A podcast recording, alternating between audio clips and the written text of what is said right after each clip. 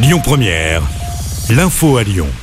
Bonjour à toutes et à tous. Dans l'actualité, les Français peuvent être confiants pour partir en vacances de la Toussaint. C'est ce qu'explique le gouvernement alors que la grève s'essouffle chez Total Energy.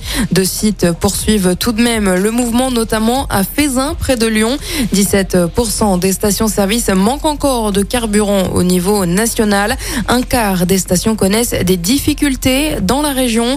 90% des stations d'autoroute fonctionneront normalement dès ce soir. Affrontements ont eu de nouveau lieu devant le lycée La Martinière Montplaisir. Des personnes cherchent à bloquer l'établissement. Des projectiles, des charges ont été réalisées par les CRS. Après une première tentative ratée en 2020, la Cité internationale Dieu aujourd'hui, la métropole s'est entourée d'un panel d'acteurs de la fourche à la fourchette pour réinventer le lieu.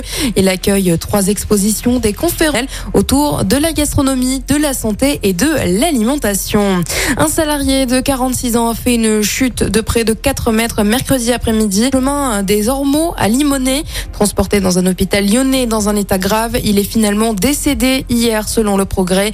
Une enquête est perturbée aujourd'hui en raison d'un mouvement social. Un service partiel est déployé. Le Rhône Express circule uniquement entre la station du Péry de 6h21 à 21h21 avec une fréquence de 30 minutes.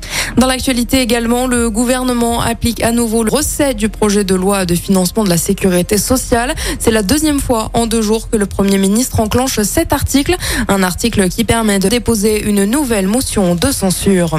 On passe au sport. En basket, l'Asvel chute encore en Euroleague. Les Villeurbanais se sont inclinés sur le parc 88 à 69. Place au derby dimanche face à la Chorale de Rouen en championnat. Le coup d'envoi, c'est à 19h30. Et puis en football, ce soir, c'est le Pic Lyonnais jouera à Montpellier demain. Le coup d'envoi, c'est.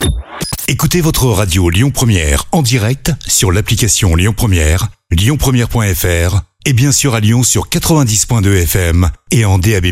Lyon Première